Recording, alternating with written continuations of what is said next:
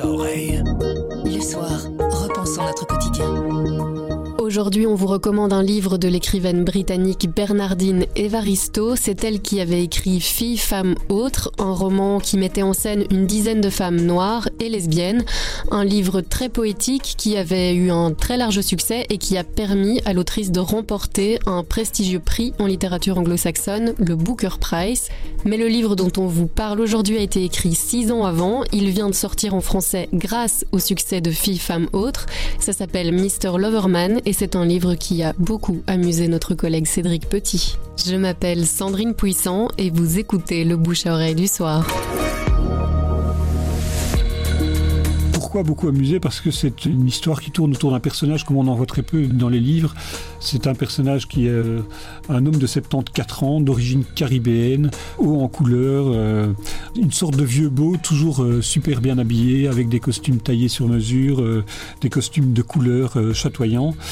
Et cet homme qui est marié depuis 50 ans et père de deux filles euh, déjà, qui ont elles-mêmes déjà 40 et 50 ans, est un gros fêtard, euh, un oiseau de nuit qui passe souvent deux nuits d'affilée sans rentrer chez lui et qui, après 50 ans de mariage et à 74 ans, décide d'affronter qui il est et d'affronter euh, son homosexualité puisque on apprend dès le départ du livre qu'il est fou amoureux depuis 50 ans de son meilleur ami Maurice qui habite aussi à Londres et qui a aussi quitté les Caraïbes 50 ans plus tôt.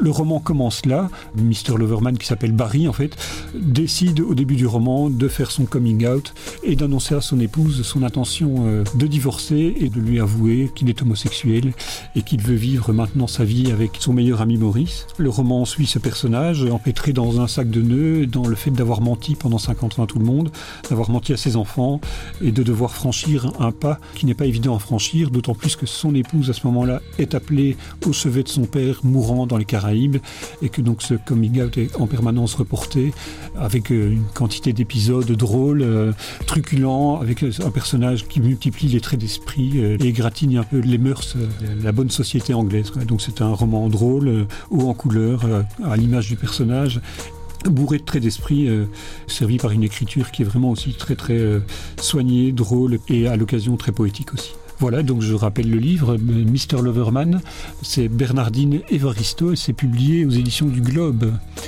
C'est un petit livre qui fait 300 pages.